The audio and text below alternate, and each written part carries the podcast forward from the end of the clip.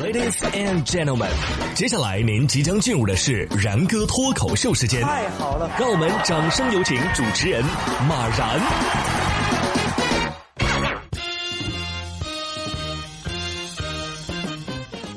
然哥说新闻，新闻脱口秀，各位听众大家好，我是然哥。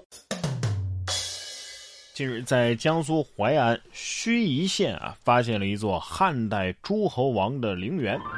这墓的主人呢是汉武帝的哥哥江都王刘飞，在出土的数以万计的文物当中啊，其中一件文物非常像咱们现代的火锅造型，于是被专家们取名为“五格如鼎”。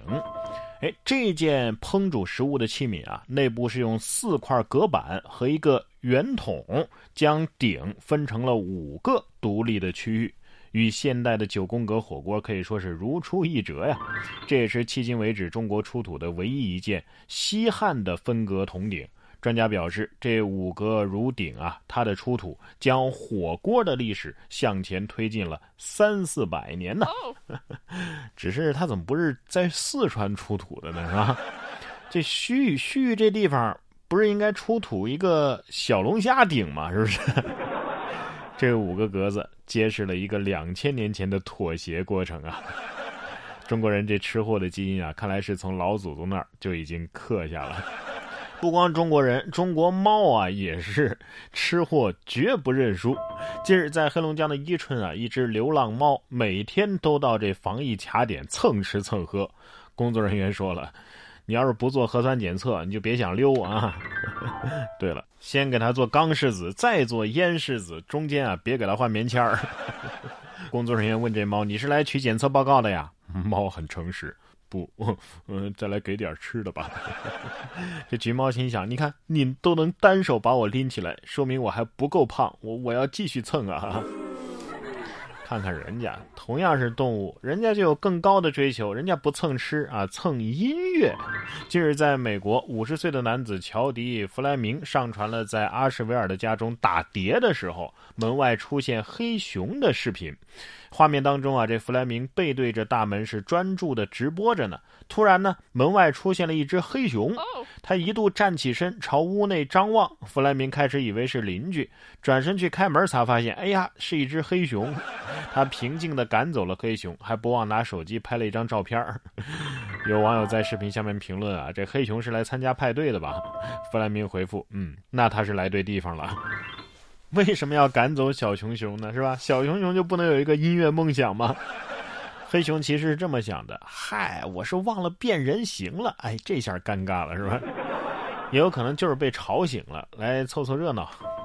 当然，也有误打误撞的。近日，在美国的加利福尼亚州啊，一只鹦鹉就是从居民家逃出来之后呢，遭到了老鹰的追捕。鹦鹉呢，赶紧找到一扇开着的窗户飞了进去。没想到啊，这个房间正是方塔纳市警察局局长的办公室。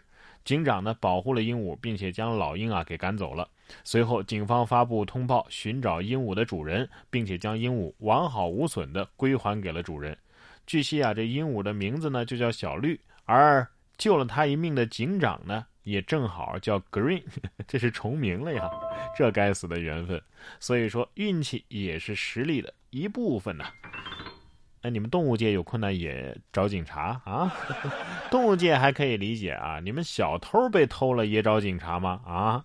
近日，在浙江杭州，一男子报警啊，说自己在坐公交车的时候，手机被人给偷走了。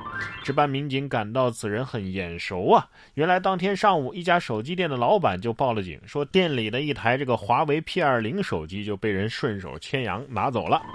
经监控确认，嫌疑人的衣着呀、体貌特征啊，正是这名报警自称手机被偷的男子。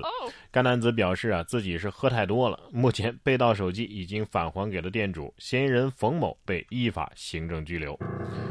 你真以为能量守恒定律呢？啊，别人偷你的，你在偷别人的。走进派出所的时候，你怕是忘了自己的真实身份了吧？正好找你呢，来了就别走了。据说小偷啊最看不起的是打劫的。看完这条新闻啊，我觉得还是有道理的。当地时间的十八号凌晨，美国的印第安纳州一户人家遭两个歹徒入室抢劫。